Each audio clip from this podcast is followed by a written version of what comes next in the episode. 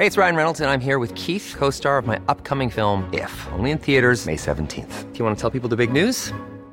All right, I'll do it. Sign up now and you'll get unlimited for $15 a month in six months of Paramount Plus Essential Plan on us. Mintmobile.com slash switch. Upfront payment of $45 equivalent to $15 per month. Unlimited over 40 gigabytes per month. Face lower speeds. Videos at 480p. Active Mint customers by 531.24 get six months of Paramount Plus Essential Plan. Auto renews after six months. Offer ends May 31st, 2024. Separate Paramount Plus registration required. Terms and conditions apply if rated PG.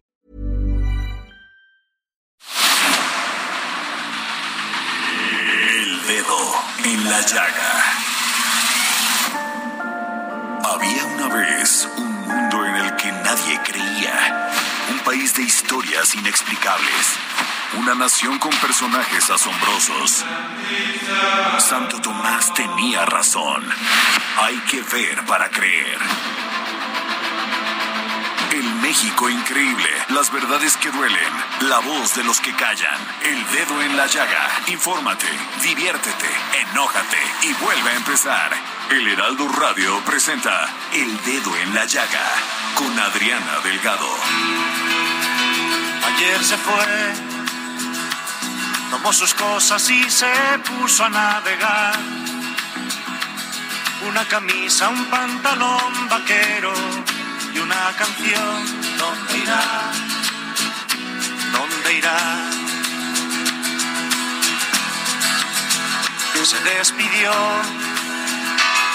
y decidió batirse en duelo con el mar y recorrer el mundo en su velero y navegar, na, na, na, navegar. Y se marchó y a su barco le llamó libertad. Y en el cielo descubrió gaviotas y pintó estelas en el mar. Y se marchó y a su barco le llamó libertad. Y en el cielo descubrió gaviotas estelas en el mar. Muy buenas tardes, ¿cómo están? Les saludo con mucho gusto, escuchando esta hermosa canción de velero llamado Libertad. Un velero llamado Libertad, una canción de José Luis Perales y me da muchísimo gusto empezar con esta canción hoy lunes.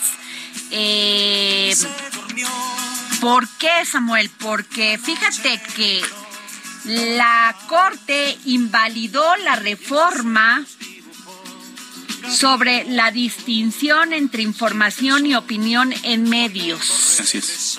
El, el, proyecto atendió diversas acciones de inconstitucionalidad presentadas bajo el argumento de que, el que al momento de aprobarse dicha reforma en el Senado de la República se violaron los procesos legislativos y estoy así como me dio muchísimo gusto que hubiese reflexión en este tema. Así es, claro, sin ¿No? duda. Así que, pues así iniciamos este dedo en la llaga. Y fíjate que, este, Samuel, pues hoy regresaron a clases 25 millones de estudiantes de educación básica de escuelas públicas y privadas y regresan, pues, a clases presenciales con nuevos planes de estudio que se implementarán como prueba piloto en 960 planteles de todo el país. Así que tenemos ya en la línea a Javier Ruiz, reportero del Heraldo Media Group. ¿Cómo estás, Javier? Muy bien, Adriana, ¿qué tal? Te saludo con gusto. Y efectivamente fueron más de dos, de más de 25 millones de alumnos a nivel eh, pues secundaria, primaria, preescolar de nivel básico y escuelas, por supuesto, presencial. Y 1.12 millones los que llegaron pues a las escuelas de la Ciudad de México desde muy temprano, pues acompañados con sus padres, con algunos con mochila y por supuesto con su lunch, pues llegaron muy entusiastas pues esos jóvenes. Después hay que recordar que pues muchos de ellos pues eh, prácticamente se la pasaron en la escuela y por en línea por supuesto, pues la necesidad de conocer amigos, alumnos, y por supuesto, por por la mañana, pues ya se conocieron. Se montó un operativo por parte de elementos de la Secretaría de Seguridad Ciudadana, quienes participaron, al menos siete mil de ellos, apoyados con unidades, eh, pues, motoci con motocicletas, con vehículos eh, de cuatro 24 llantas y también, por supuesto, con helicópteros. Mencionar que también el secretario de Gobierno, Martí Batres, pues llegó a diferentes escuelas y también pues tuvo la oportunidad de platicar para el Heraldo Radio y es lo que nos ha mencionado. Vamos a escucharlo. Todos los funcionarios nos distribuimos en escuelas y a mí me tocó venir aquí a la escuela Revolución. Entonces vengo a ver que no haya problemas, que todo transcurre en orden, haciendo contacto con las autoridades, pero también estamos desde aquí afuera para eh, ver lo que pueda ofrecerse en cualquier caso. ¿Cuáles son las instrucciones de la jefa de gobierno, Martín? Que fluya adecuadamente la entrada de niñas y niños a las escuelas. Si hay algún obstáculo, ayudar a resolverlo. Ver eh, hacia afuera que no se presente algún problema de tránsito eh, especial. yo diría que son básicamente dos cosas. Una, temas de tránsito. Dos, que no haya obstáculos para que los niños puedan entrar a las escuelas. Y Adriana, pues mencionar también que pues la mayoría de las escuelas eh, iniciaron a las 7 de la mañana, las de preescolar cerca de las 9 y también las de primaria 8 de la mañana, sin ninguna novedad, todo de manera bastante tranquila se llevó y en algunas escuelas pues sí pueden mencionar que pues les van a dar eh, pues de tiempo completo y esto indica que también pues les dan eh, comida, hay menús ya especializados y balanceados para justamente todos los jóvenes que están acudiendo a estas escuelas. De momento, Adriana, ese es el reporte que tenemos. Gracias, querido Javier Ruiz. Bueno, pues nos vamos con Adriana Luna, corresponsal del Heraldo Media Group en Jalisco. Adriana, ¿cómo estuvo este regreso a clases en Jalisco? Tenemos problemas para comunicarnos con Adriana, pero tenemos ya también a Juan David Castilla, corresponsal del Heraldo Media, del Heraldo Media Group en Veracruz. Juan David. Tenemos también problemas con Juan David. Hola, ¿qué tal, Adriana? Muy buenas tardes. Te saludo con mucho gusto desde el estado de Veracruz. Comentarte que, pues, afortunadamente, este lunes 29 de agosto, un millón trescientos cuarenta y nueve mil doscientos noventa estudiantes veracruzanos de educación básica iniciaron sus clases de manera presencial en este ciclo escolar 2022-2023 también decirte que se reincorporaron 87.507 profesores en los casi 21.000 planteles que hay en esta entidad veracruzana. Desde las 7 de la mañana, profesores dieron inicio a sus actividades académicas. Pudimos observar, al menos en la ciudad de Jalapa, que hubo bastantes problemas de vialidad eh, debido a que se están realizando más de 200 acciones en obras y que hay varias calles en el centro histórico de la capital del estado que permanecen completamente cerradas llevando a cabo estos trabajos, Adriana. Decirte que los alumnos regresaron a los salones en su totalidad luego de dos años y medio de esta pandemia por coronavirus. Lo hicieron con todas las medidas sanitarias requeridas y pues observamos que en la mayoría de las escuelas había filtros sanitarios donde se checaba la temperatura corporal y se aplicaba también el gel antibacterial. Decirte que el titular de la Secretaría de Educación de Veracruz, en Yacen Escobar García, admitió que no todos los planteles retornaron a clases por falta de servicios básicos como agua o energía eléctrica y esto debido a que hubo vandalismo en las instalaciones educativas y lamentablemente no se encontraban en condiciones para este retorno a las aulas. Citó algunos casos, por ejemplo, el Centro de Atención Múltiple número 12 del puerto de Veracruz y una primaria también en la ciudad de Jalapa, ambas víctimas de esta delincuencia. Por otra parte, decirte que el gobernador de Veracruz, Cuitlavo García Jiménez, indicó que el reto durante este ciclo escolar será recuperar el aprendizaje perdido por la pandemia de COVID-19. El mandatario inauguró el ciclo escolar del nivel básico en la primaria Belino Bolaños de la ciudad de Jalapa y también hace unas horas el retorno a las aulas en el Instituto Tecnológico Superior de Jalapa. También se dio a conocer, Adriana, que será ampliado el plan de la nueva escuela de este mexicana en 100 planteles, una situación que eh, se ha llamado bastante la atención eh, a nivel nacional, Adriana. Pues muchas gracias, Juan David Castilla, corresponsal del Heraldo Media Group en Veracruz, y nos vamos con Adriana Luna, corresponsal del Heraldo Media Group en Jalisco. Gracias, Adriana. Buenas tardes a todos. ¿Qué creen? ¿Dónde se contagian más los niños de COVID?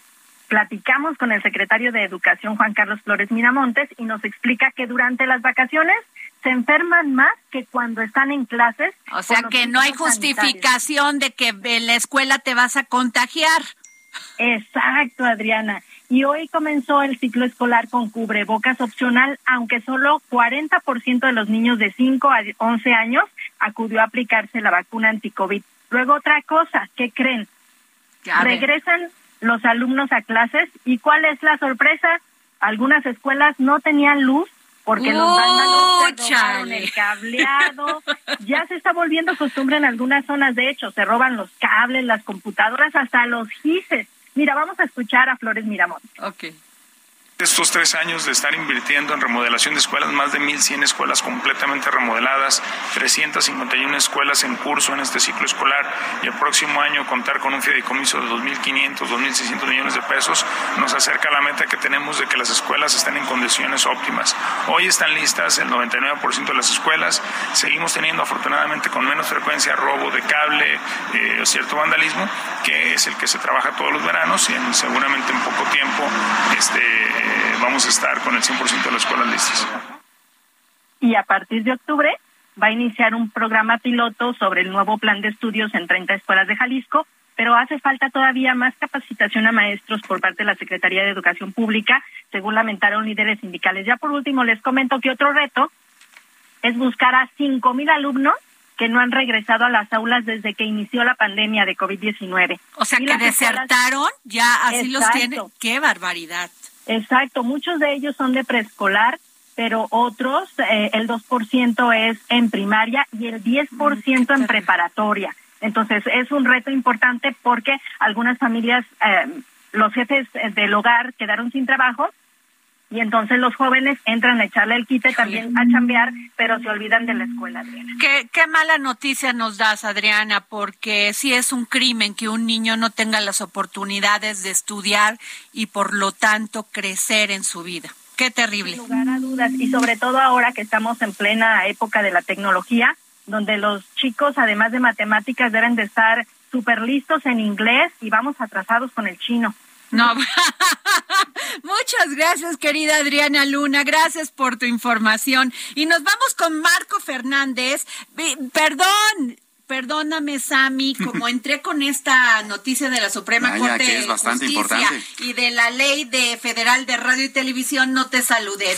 Hola. aquí a mi querido Samuel Prieto y Sami, pues este tengo en la línea a Marco Fernández, investigador asociado de México Evalúa, profesor investigador de Escuela de Gobierno y Transformación Pública del Tecnológico de Monterrey. Y bueno, sobre este regreso a clases, querido Marco Fernández, ¿cómo estás? Hola, muy buenas este, tardes, eh, Adriana.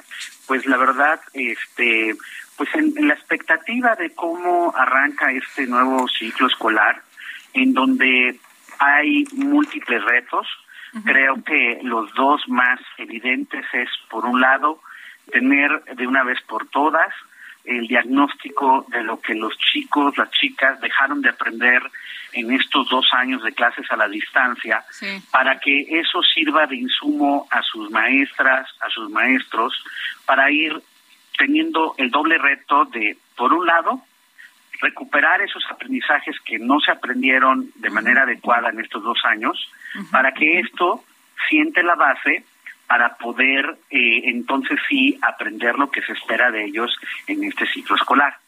Al mismo tiempo, mencionaba tu compañera, a nivel de todo el sistema educativo, desde preescolar a la media superior, lamentablemente hoy tenemos una caída en la matrícula sustantiva de un millón seiscientos noventa y ocho mil estudiantes menos, eh, que lamentablemente no solo por razones económicas, sino también por la parte estrictamente justo eh, educativa, en donde los chicos muchas veces, al sentir que no habían estado aprendiendo, se desesperaron y tiraron la toalla, u otros eh, por la parte anímica que lamentablemente se vio afectada pues por pues por la enfermedad, por la parte del duelo, por la parte de la violencia intrafamiliar, etcétera, eh, que ocurrió en muchas familias, pues todo esto repercutió en un número importante de estudiantes que dejaron de estudiar.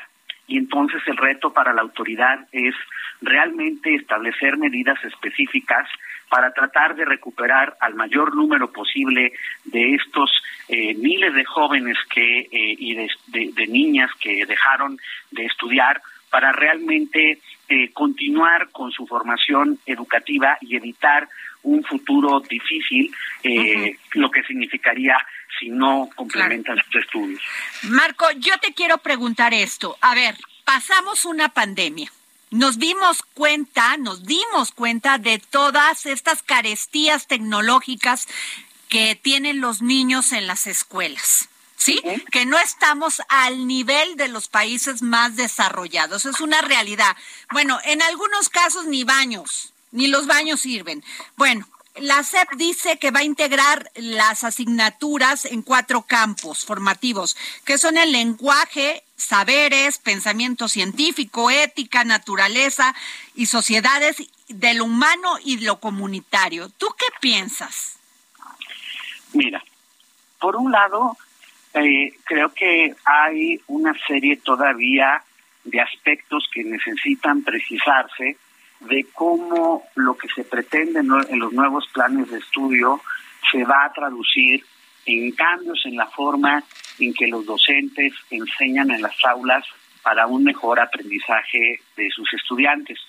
Y ahí la verdad es que hace dos semanas que se presentó el marco curricular con toda franqueza, pues la autoridad quedó desnuda porque a unas semanas de que arranque el piloto en 960 escuelas del país de primero de preescolar, primero de primaria y primero de secundaria, pues todavía no han terminado ni siquiera lo que los docentes conocen como los analíticos, es decir, ah, como los diferentes eh, secuencias de aprendizajes que se esperan desarrollar en, eh, en, en el ciclo escolar. Entonces tenemos ese problema. Pero al mismo tiempo tenemos el problema que el maestro necesita eh, poder recuperar lo que sus chicas, sus chicos no aprendieron en los ciclos anteriores.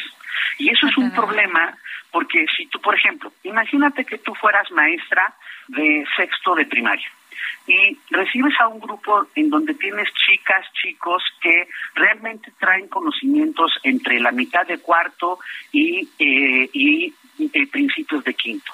Tú tienes el reto, más que andar viendo cómo pones un nuevo plan de estudios, desarrollar los aprendizajes que tus alumnas y alumnos no, no pudieron alcanzar los años previos, porque sin eso tú no puedes enseñar lo que se espera de ti en sexto de primaria. Entonces, y en esa, en esa, en esos zapatos están todos los docentes de los diferentes grados. Tienen que ir corrigiendo lo que no, no alcanzaron. Y para hacer la cosa más complicada, lamentablemente, yo estoy seguro que tú lo has visto en carne propia, como en muchas familias el ánimo, pues no está, la verdad, eh, en el mejor, eh, eh, en el mejor estado en estos momentos, porque han sido meses muy difíciles entre que hay gente que perdió el trabajo, entre pandemia y crisis económica, etcétera, Entonces, esa parte impacta en el, el, estado anímico tanto de los docentes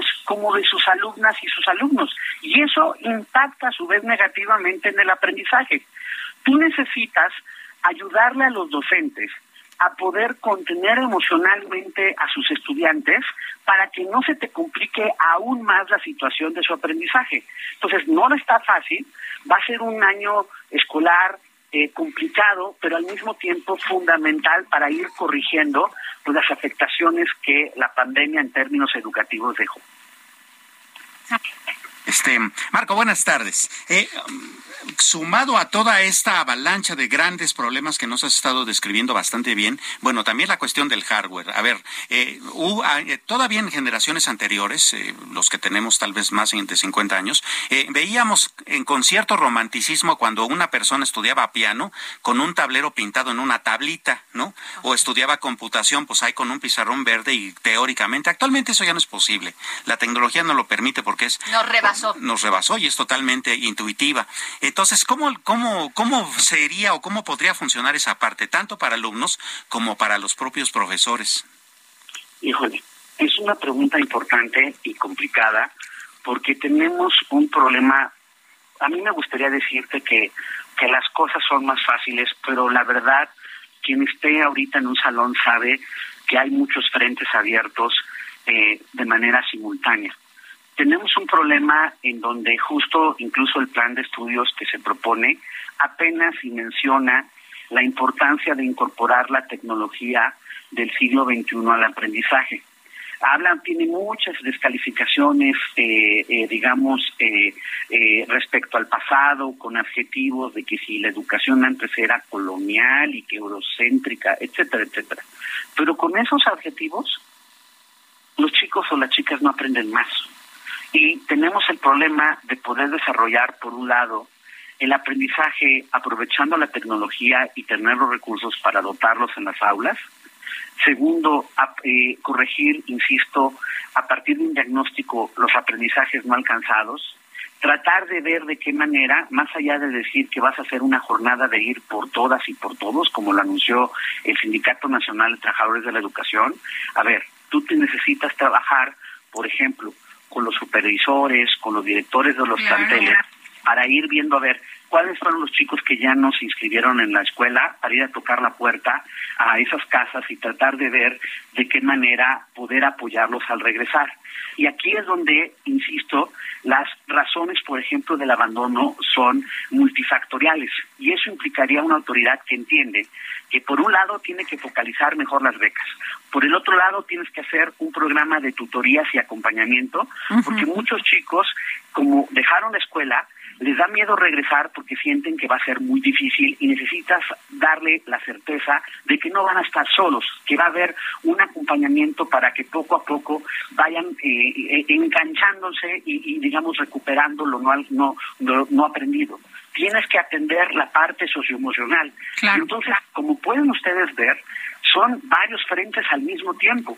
Y tú esperarías una autoridad que entiende la complejidad del problema y que entonces está realmente centrándose en, atenderlo y no andar perdiendo el tiempo en planes de estudio que ni siquiera están terminados, en donde ni siquiera tienen los libros de texto para hacer el piloto.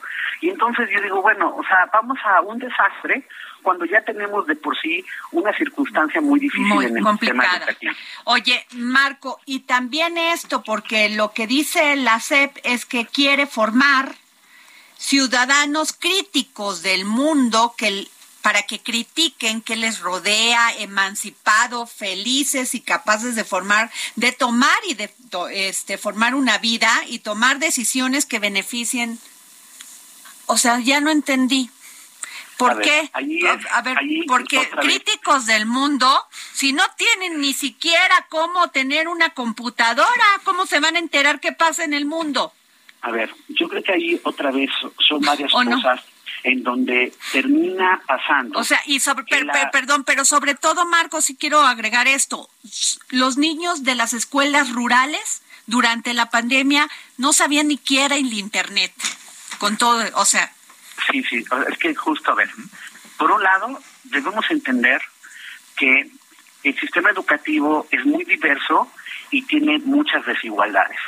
Y entonces pensar que que hay una que uno puede hacer política educativa de brocha gorda y todo va a funcionar para todas las escuelas sería un error mayúsculo que a veces cometen reiteradamente las autoridades. Segundo problema. Aquí es donde yo me desespero cuando veo mucha mucha tinta gastada en descalificaciones eh, ideológicas, pero pocas sustancia para poder hacer acciones concretas e ir eh, corrigiendo pues estas desigualdades distintas que tiene el sistema educativo. Tienes por un lado los chicos de estas comunidades rurales, muchas de ellas van a escuelas multigrado o a telesecundarias o eh, los atienden incluso eh, gente del CONAFE, que es el Consejo Nacional para el Fomento de la Educación y demás. Y ahí claramente tienes un reto mayúsculo porque tienes que encontrar la manera de brindarles oportunidades que realmente les sirvan a los chicos para salir de la pobreza y lograr movilidad social. Al mismo tiempo tienes eh, problemas muy serios en, eh, en ciudades en donde otra vez hay, eh, digamos, comunidades eh, pues de menores recursos en donde pues los baños no funcionan, en donde ni siquiera hay el papel. Tenemos 40 segundos, querido Marco, para terminar este bloque y nos venga la guillotina, así que por favor dame este tus últimas palabras. Entonces, yo creo que ante esta diversidad, pues lo que tendríamos que estar exigiendo como sociedad es a una autoridad que realmente menos rollo y que atienda los problemas que tiene el sistema educativo. Pues muchas gracias, querido Marco Fernández, investigador asociado de México Evalúa. Gracias por tomarnos la llamada. Nos vamos a un corte y regresamos. Y en sus sueños dibujó gaviotas y pensó, hoy debo regresar. Sigue a Adriana Delgado en su cuenta de Twitter arroba Adri Delgado Ruiz. Además, te invitamos a enviar tus opiniones y comentarios en texto o por mensaje de audio. Hey, I'm Ryan Reynolds. Recently, I asked Mint Mobile's legal team if big wireless companies are allowed to raise prices due to inflation. They said yes. And then when I asked if raising prices technically violates those onerous two-year contracts, they said, "What the f*** are you talking about? You insane Hollywood ass." So to recap, we're cutting the price of Mint Unlimited from $30 a month to just $15 a month. Give it a try at mintmobile.com slash switch. $45 up front for three months plus taxes and fees. Promo for new customers for limited time. Unlimited more than 40 gigabytes per month. Slows. Full terms at mintmobile.com. A través de WhatsApp al 55 2544 3334. Y si quieres escuchar El Dedo en la Llaga de El Heraldo Radio, en cualquier momento y donde quiera que te encuentres, descarga el podcast disponible en Spotify y iTunes.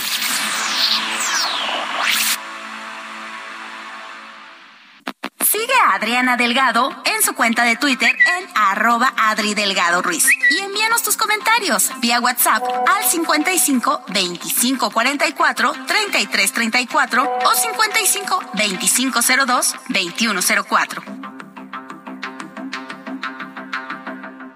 Adriana Delgado entrevista en exclusiva a la periodista, escritora y activista Elena Poriatowska. De Monsiváis habla mucho de sus reuniones este, en la cárcel de Lecumberri, donde iban a ver a José Revueltas.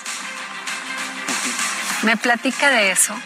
¿Cuál, era, ¿Cuál era su...? su Monsiváis nunca fue a Lecumberri, que yo recuerde no, no, a, un preso, un joven homosexual que yo quise mucho, me escribió una carta preciosa años antes de que cayeran presos los ferrocarrileros eh, y me pidió que lo, que lo fuera a visitar.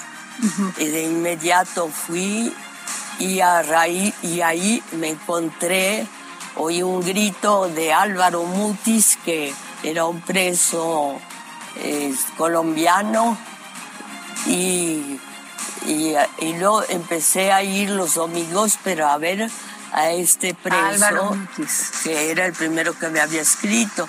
Eso fue 10 años antes del, del 68, 69, y luego ya finalmente volví a ir. Para un escritor no hay nada mejor que oír las voces de otros, voces ajenas, relatos de vida que uno ni siquiera sospecha.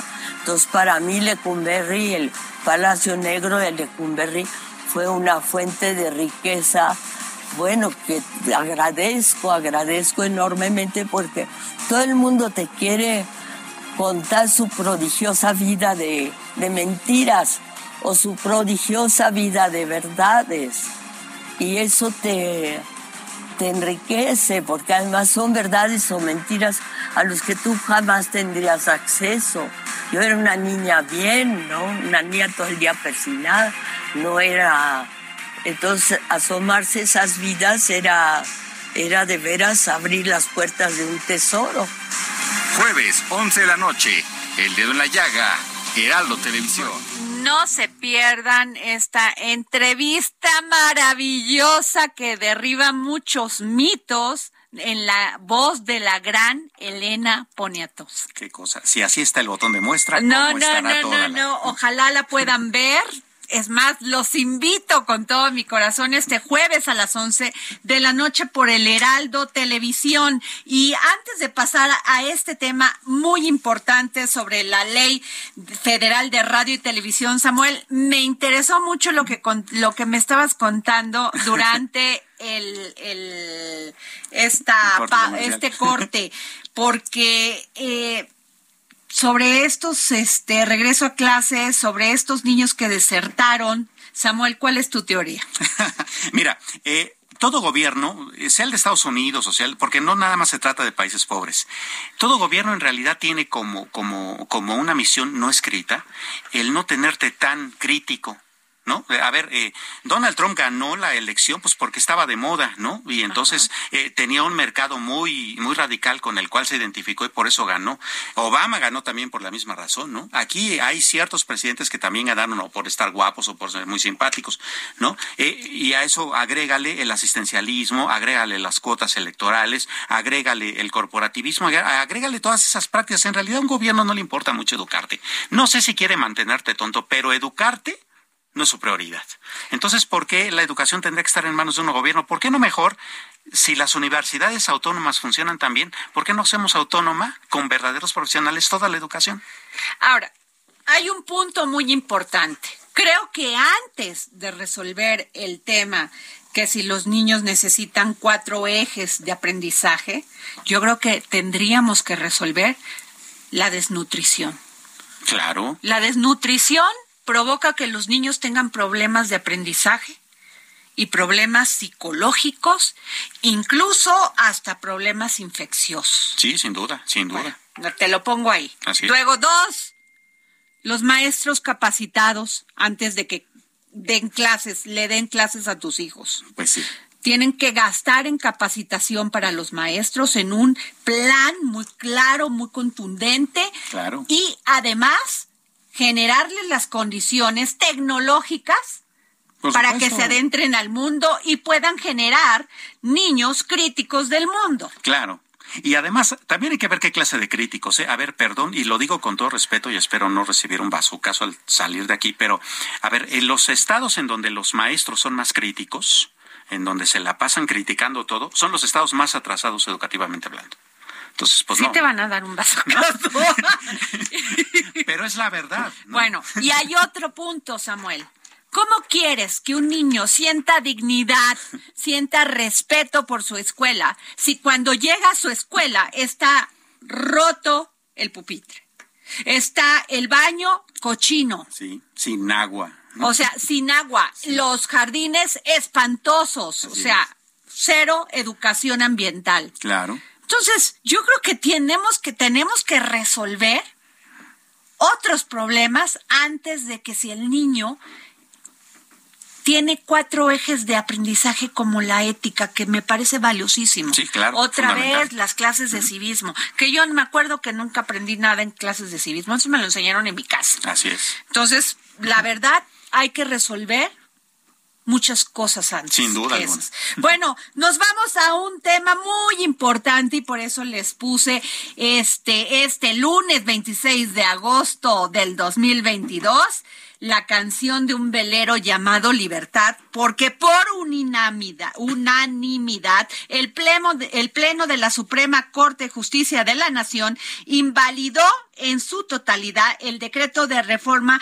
a la Ley Federal de Telecomunicaciones y Radiodifusión por el que había quedado eliminada la obligación de concesionarios a distinguir entre opinión e información al presentar una noticia. Aquí muchas veces lo retomamos porque decíamos, espéreme, espéreme tantito, estoy opinando. Espéreme, espéreme tantito, estoy, estoy dando una información. Pues quien conoce de la producción de un programa de radio y cómo se manejan los medios de comunicación, pues eso es imposible. Imposible. Eh, o sea, la línea es súper delgada. Así. Entonces, eh, le pedí a nuestro querido eh, Federico González Luna, abogado y asesor jurídico de la CIRT, que nos tomará la llamada para platicarnos sobre este, este tema. Federico, ¿cómo estás? ¿Qué tal, Adriana? Muy buenas tardes, mucho gusto. Oye, pues qué buena noticia, hubo reflexión, ¿no? Mira, yo te voy a decir, es buena noticia en parte, pero en parte también no lo es tanto porque todavía quedan muchas interrogantes de qué va a suceder. Mira, buena noticia sin duda sí lo es, porque eh, la Corte no entró a estudiar el fondo del asunto, que era eh, si, el, si esta disposición que obliga a distinguir, o más bien dicho, la, la disposición del 2017 que canceló la obligación de los medios de, distinguir entre opinión y hecho, era o no constitucional. Creo que vale la pena hacer una, un poquito un eh, antecedente de este, de este asunto. Mira, en el año 2014, cuando se publica la ley, la nueva ley federal de telecomunicaciones y radiodifusión, se estableció que los eh, concesionarios de radio y televisión en todos los programas informativos, digamos, hablados, deberían eh, distinguir entre la opinión, eh, digamos, entre el hecho noticioso y la opinión de quien lo, quien lo da o quien lo reporta, quien informa. Lo cual, como tú acabas de decir, ya sin ánimo de, de, repetir, este es absolutamente absurdo, es, eh, eh es imposible de hacer todo el tiempo. O sea, las posibilidades de incurrir en una, en una, en una omisión, si es que se le puede llamar así, son infinitas, ¿no? Y lo grave de esto es que la ley prevé que el medio de comunicación o el programa que incurra en estas fallas, con una, ¿eh? a lo largo de todo tu programa, está sujeto a que ese programa se cancele o salga del aire, se suspendan temporalmente sus transmisiones y además se le impongan al medio de comunicación sanciones hasta por el 3% de sus ingresos anuales. Obviamente la combinación, hay todo esto valorado por el Estado, ¿no? Por un burócrata que va a decidir si, si lo que tú dijiste eh, o en lo que tú dijiste dividiste o, separaste adecuadamente la el hecho de la opinión. obviamente se acabó la libertad de expresión con un régimen de esa naturaleza, ¿no? o sea, digamos, es lo más eh, aproximado a un régimen venezolano chavista. Ahora, ¿qué es lo que eso estableció la ley del 2014? Posteriormente, en el 2016, el CETEL emitió unos lineamientos ya de por sí la ley del 14 estaba mal, los lineamientos iban mucho más allá. Y este todo esto se mezcla con el tema de los derechos de las audiencias, lo cual, digamos, es una discusión aparte. Esto es exclusivamente un tema de libertad de expresión que no tiene nada que ver con los derechos de las audiencias, pero que se ha digamos, mezclado mucho por aquellos que están francamente en contra o no les, eh, digamos, no creen en la libertad de expresión, es mi, opinión y que pues, luego los podríamos identificar. Este, pero bueno, así estaban las cosas en el 2014 y en el 2017 viene una no, una reforma de la ley de telecomunicaciones y dice no, esto de obligar a distinguir de hecho, de opinión, lo vamos a derogar y vamos a meter una digamos, una nueva disposición que exime a los medios de esa obligación. Digamos, ¿por qué? Pues porque nunca ha existido esa obligación. Claro. Porque, así se mueven todos los medios en democracia en el mundo, ¿no? O sea, no tienen ese tipo de disposiciones francamente absurdas contra el sentido común, ¿no? Claro. Los posibles se, digamos, se normalizó, se liberó una carga este, regulatoria que significaba en realidad una espada de Damocles sobre todo los comunicadores y sobre todo los medios de comunicación. Esto fue impugnado por el PRD y por varios este, legisladores de izquierda que decían, no, no, no, esto está muy mal y esto es un retroceso, ¿no? Porque este, a la audiencia que no tiene capacidad para discernir cuando alguien está dando una opinión de cuando alguien está dando, este, reportando un hecho, pues la, la van a engañar, ¿no? Entonces, este, viene con el tema, con el pretexto, en mi opinión, de que es un, es un tema de derechos de las audiencias, promueven una acción de constitucionalidad, es decir, promover que esta reforma del 2017 es inconstitucional. ¿Qué dice la Corte hoy? Bueno, por unanimidad dicen, la reforma del 2017 es inconstitucional, pero no por el fondo del asunto, porque no entran al fondo dicen ellos, cuando esto se aprobó en el eh, Senado de la República en el 2017, no se cumplieron, no se, no se observaron todas las disposiciones que exige el procedimiento administrativo. En consecuencia, se declara inconstitucional esta reforma, pero con motivo de, pues, digamos, de cuestiones de procedimiento. Esto es muy importante, no entraron al fondo. Si hubieran entrado al fondo los ministros, no sabemos qué hubiera pasado. Ahora, ¿por qué pensamos que esto no es malo? ¿Por qué? Porque la este el proyecto de sentencia del ministro Pérez Dayán, que es el que elaboró el proyecto que se presentó a los demás ministros, decía que, digamos, iba a haber un periodo de, de, vigencia en el que iba a continuar vigente la ley del 2017. No sabemos exactamente qué va a pasar. ¿Por qué, Adriana, no sabemos qué va a pasar? Y aquí en el tema de incertidumbre que tú decía. Porque de los 11 ministros, solamente dos, el propio Pérez Dayán y, Javier Lain, estuvieron de acuerdo con el proyecto de Pérez Dayán tal y como se presentó. Los otros nueve ministros, cosa que no es muy común, dijeron, bueno, estamos de acuerdo en que se declare inconstitucional la reforma del 17 porque no siguieron los procedimientos. Sin embargo, sin embargo, no, mm. este, cada uno tiene... El fondo del asunto sigue ahí, vigente. Exactamente, exactamente. Entonces necesitamos ver cómo aterriza esta sentencia. Se le llama engrose, se van a tener que hacer el engrose, y este lo tiene que hacer el ministro Pérez Dayán. ¿Qué significa hacer el engrose? Redactar la sentencia ya en sus aspectos, de, digamos, de detalle, y decirnos cómo va a quedar con base en todo lo que digan los demás ministros. Todos los demás ministros tienen que ponerse, los nueve ministros tienen que poderse redactar su voto concurrente, así se le llama, que es un voto particular, que ellos van a decir, estoy de acuerdo en la sentencia, en esta parte, pero en esta no, pero al final en el fondo sí. Entonces todos los nueve ministros tienen que hacer un ejercicio así y cada uno por su cuenta y a ver, digamos, cómo lo aterriza todo el ministro Pérez Dayán. Entonces por eso es que tenemos un elemento de incertidumbre, ¿no? Sí, como, y como se la gastan los legisladores. Claro.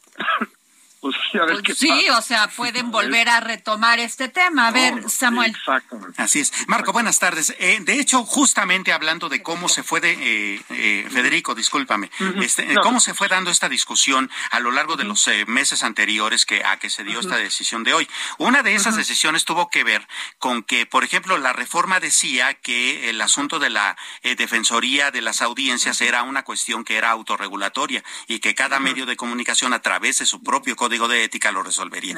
Ellos dijeron no, que sea la autoridad, el Instituto Federal de Telecomunicaciones, lo cual pues ya es un asunto de libertad de expresión. Otra cuestión tuvo que ver también con el asunto de esta diferenciación, ¿no? De, información y opinión, que también ahí dijeron, no, sí tienen que decirlo. Ok, entonces todo parece indicar que sí hay como que esta especie como de, como de tentación por, por, amarrar la libertad de expresión. Y por el otro lado, en el Congreso las cuestiones no son muy diferentes. ¿Cómo ves el panorama? Mira, este, la verdad es que no, no, a mí no me gusta mucho el panorama. Yo soy convencido de la libertad de expresión, absolutamente convencido. Yo creo que un país que no tiene plena libertad de, expresión no tiene democracia. Así lo, así de plano lo pienso. O sea, no hay la demo, la democracia va intrínsecamente unida a la libertad de expresión. Y este este tipo de regulaciones, a veces muy pequeñas, muy sutiles, son suficientes para acabar con la libertad de expresión. Y entonces, cuando eso sucede, le da su golpe a la democracia durísimo. Y la libertad de expresión pues, no les gusta por definición a los gobiernos ni a los gobernantes. Entonces, es algo que solo se sostiene por la convicción de la sociedad y por la convicción de los propios gobernantes. Yo, yo, yo sí estoy preocupado porque a mí no me gusta que con, eh, para mí es un pretexto que con un derecho las audiencias quieran obligar a que todos los comunicadores tengan que distinguir si no pasa eso lo sacan del aire. Eso sabemos que eso ocurre en países como Venezuela y a lo mejor en Nicaragua y en otros países así. A mí eso eso francamente me preocupa muchísimo. En Venezuela nunca dijo Chávez que estaba prohibida la libertad de expresión, ni tampoco lo ha dicho Raúl Ortega en Nicaragua. Simplemente lo que sucede es que ellos dicen, hay libertad de expresión, pero si tú publicas o dices cosas que vayan en contra de la seguridad del Estado, te meto a la cárcel. Pues es una frasecita. Con una frase acabaste con la libertad de expresión. Y aquí es lo mismo.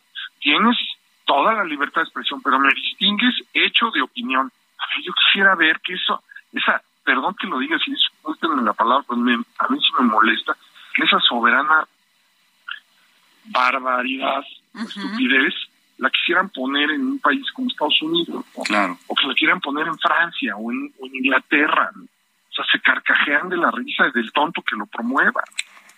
Híjole, qué esto, esto la verdad sí es preocupante. Vamos a ver qué pasa en el Congreso.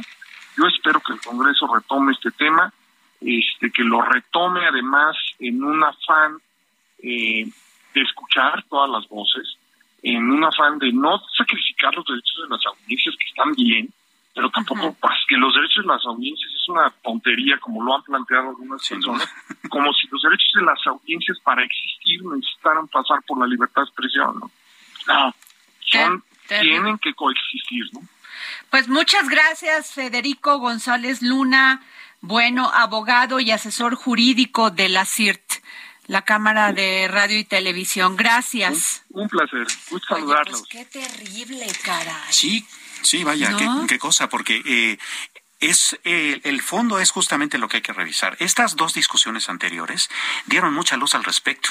En una de ellas la Corte dijo, a ver, no, los derechos de las audiencias los va a regular el, ente regulatorio que de por sí ya regula demasiadas cosas. A ver, Pero ¿por, qué, quieren regular, Samuel? Exacto, la libertad no se regula, es libertad. Es libertad. Y lo, y va, en contra, de la libertad. Cuando tú le quieres poner una soga a alguien y le vas galando poquito a poquito a ver cómo se porta, si bien o mal. Claro. ¿No? Y el otro, este, diferencia opinión de información. A ver, es tan simple como tú eh, das la, el resultado de un partido. Este, ¿cómo lo dices? ¿Ganó el, las Chivas o dices perdió la América? ¿Cuál es el objetivo? ¿No? Estás y opinando. Las dos tienen connotaciones diferentes. Claro, pero las dos son información. Exacto. ¿no? Entonces, desde algo tan simple como eso. No, bueno, al, rato van a regular hasta tu tono. Sí, claro. Ah, no, perdió. o ganó, según como lo digas. Según como lo digas. Y ambas son información. A ver, discute eso. Pero ambas tienen un sesgo. A ver, discute eso, ¿no? Entonces, eh, eh, es, es bien complicado cuando tú intentas como gobierno poner esa clase de candados, porque el siguiente paso es usarlos justamente para aplicar una censura abierta. Y eso es justamente el principal riesgo. La libertad de expresión y de información es tal vez una de las primeras libertades más importantes que tiene una democracia. Sin duda alguna, y este, y nos estamos enfrentando, Samuel.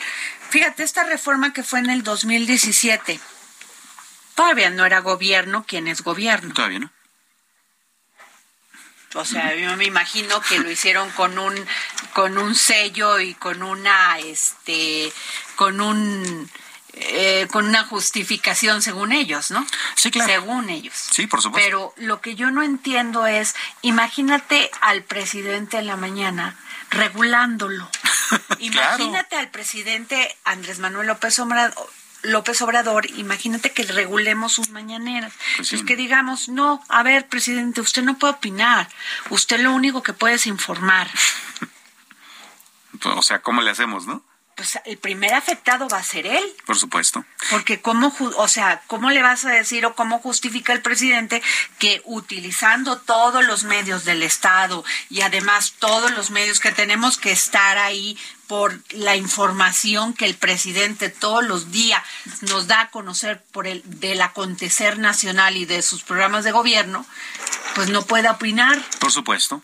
Eh, eso desde el punto de vista de la, del escaparate político, que es súper importante, considerando que también lo es mediático, ¿no? Esa eh, conferencia se transmite en directo a través de incluso los medios públicos. Todos los medios públicos. Entonces, pues primeros serían los primeros en regularse. Serían los primeros, ¿no? Pero además, la, la tendencia mundial es esa. A ver, tú vas a Estados Unidos y Fox dice abiertamente que es de derecha o que es conservadora. ¿No? Y CNN dice abiertamente que es Y además lo saben los ciudadanos estadounidenses y cada quien elige en su uso de su libertad si quiere escuchar Fox o quiere escuchar este Exactamente. NBC o otra. O la que guste, ¿no? Y a nivel periodismo pasa igual. A ver, todos los periodistas sabemos y además la gente también, la, la gente sobre todo que lee como la, la que escucha el dedo en la llaga, saben perfectamente que es una nota informativa, que es un reportaje y que es una columna. Señores, la nota informativa informa, la columna opina. Todos lo sabemos. ¿Cuál es el problema, no? Pero lo que me parece verdad mal estaría que informaras mal. Eso sí tiene derecho el presidente cuando opina. Claro. Él dice, pues no estoy de acuerdo con por eso el miércoles este programa que quién es quién en las mentiras. Exacto. Bueno, entonces ¿cómo le llamarías a eso? ¿Informar o opinar? Claro, u por opinar. Supuesto. Por supuesto, pero en todo caso se hace el ejercicio como él lo hace. No es censurar, sino es, ah, no es cierto, yo creo que es Me parece maravilloso ese ejercicio. Es debate, ¿verdad? Podrá ser criticable, pero tiene todo su derecho de decir, no estoy de acuerdo con esta nota. Por supuesto. Pero, pero imagínate eh, censurar al presidente de la República y decirle usted no puede opinar, nomás puede informar. Claro.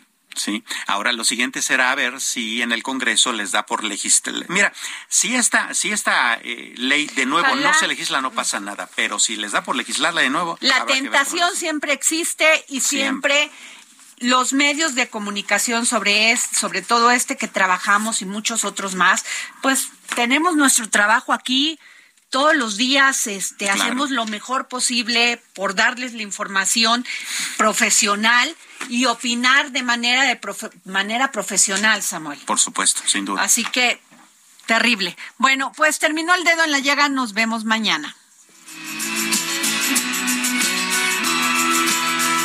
su corazón buscó una forma diferente de vivir pero las olas le gritaron vete con los demás, na, na, na, los demás. Y se durmió y la noche le gritó. El Heraldo Radio presentó El Dedo en la Llaga con Adriana Delgado.